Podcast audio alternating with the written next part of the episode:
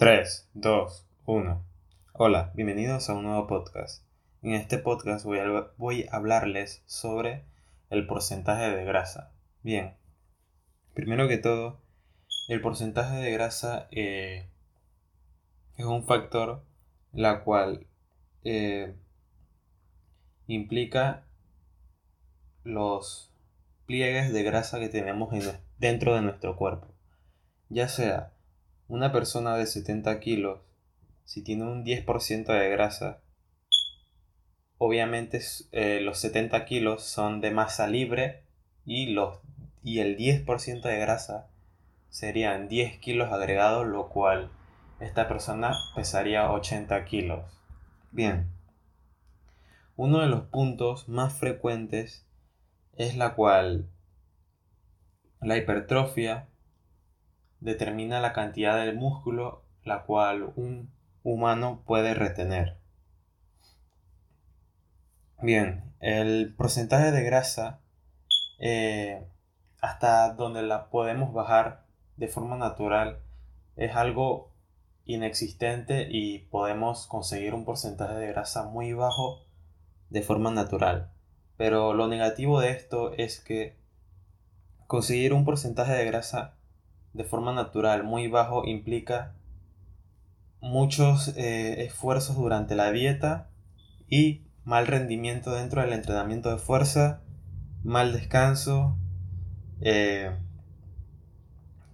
desórdenes alimenticios a futuro y a largo plazo, mala relación con los alimentos y también lleva, lleva a un punto en la cual las personas se vuelven mucho más agresivas.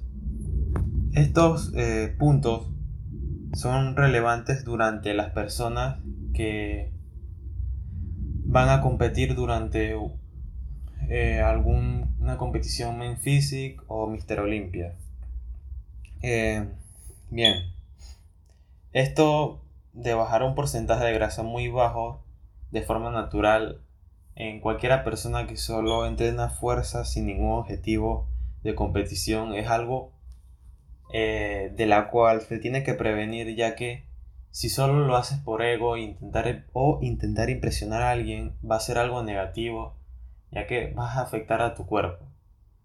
Pero si lo haces con los objetivos de llegar a competir en futuro a algún tipo de evento ya mencionado, va a ser algo beneficioso ya que podrá, probablemente eh, entre más eh, definido estés, mejor posición tendrás dentro del campeonato. Y claro, obviamente contarán las eh, posiciones la cual releves y el tipo de cantidad de masa de muscular. Bien. a lo que se podría eh, visualizar con esto es que muchos culturistas tipo eh, Sergio Oliva, Arnold Schwarzenegger, Fan estos eh, culturistas tenían cuerpos gigantes con un bajo porcentaje de grasa. Esto lo tenemos que relevar ya que estas personas usaban esteroides anabólicos y es algo que no lo vamos utilizar las personas que solo entrenan de una manera eh, normal, sin el objetivo de llegar a ser culturistas, ya que eh, no vamos a tener esa cantidad de tamaño y estar definidos a la vez. Bien. Muchos de los culturistas eh, ya mencionados reconocen haber tomado esteroides y visualizan de que estos culturistas que son de la vieja escuela eh, son a simple vista mucho más naturales que los culturistas de ahora eh, visualizados como eh, Steve Cook, Steven Cao, muchos de estos culturistas son modelos fitness y son mucho más propensos a visualizarlos como personas que usan esteroides anabólicos. Bien, eh, lo que se debe tomar en cuenta es que el problema de conseguir un cuerpo eh, con un 8 6% de grasa es algo no sostenible durante el tiempo y solo te va a durar entre una entre un día y 7 días eh, el nivel de porcentaje de grasa ya relacionado a 8 o a 6%, ya que el cuerpo siempre eh, crea el momento de, homeostasis, la cual se mantiene durante un estado de mantenimiento y al cuerpo darse cuenta de que está en un déficit calórico, restringe o disminuye la cantidad del gasto calórico y es más propensa a llegar a perder masa muscular, la cual es algo no ideal, y eh, bajar nuestros niveles de energía durante el, entrenamiento y durante nuestro día normal. Bien, debemos de estar de acuerdo de que la situación actual del eh, fitness profesional y culturismo es que va a ser imposible llegar al nivel de masa muscular y de definición sin el uso de esteroides como lo hacen eh, los grandes eh, influenciadores que podemos visualizar en esta época. Se puede tener un cuerpo musculado y equilibrado con un buen entrenamiento, descanso y una alimentación restrictiva. Pero eh, esto tal vez consigues buenos objetivos, pero no al nivel eh, la cual pueden visualizar en estas personas. Igualmente cada persona va a llegar a límites naturales y probablemente no pasen de un 25% de FFMI, que es el Em, índice de masa libre corporal. Bien.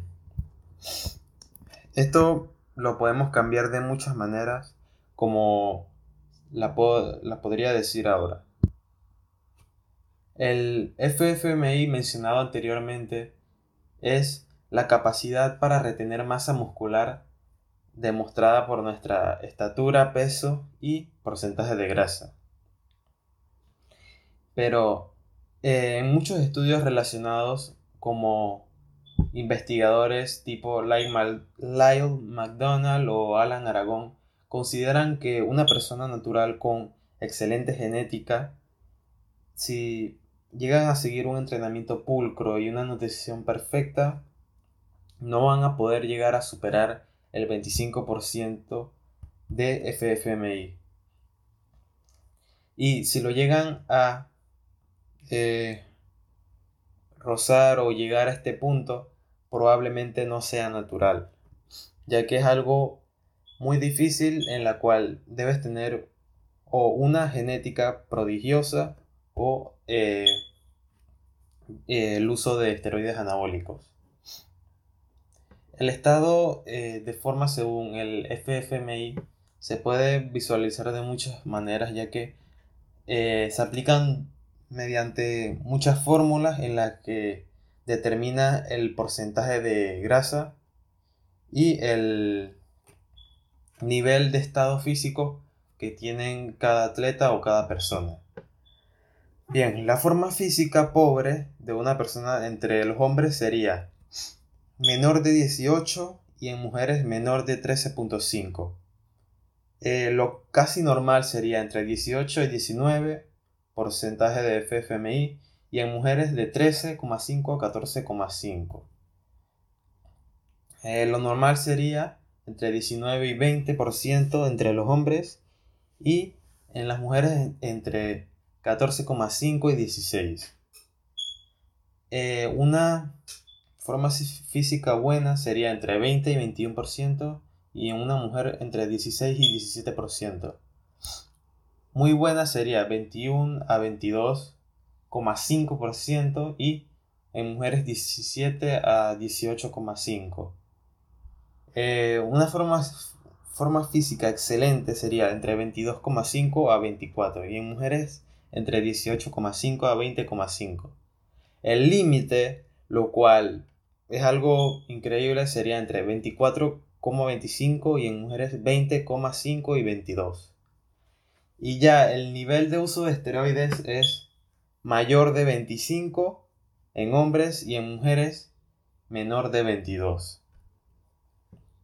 O 22 o mayor que 22, que sería lo expuesto.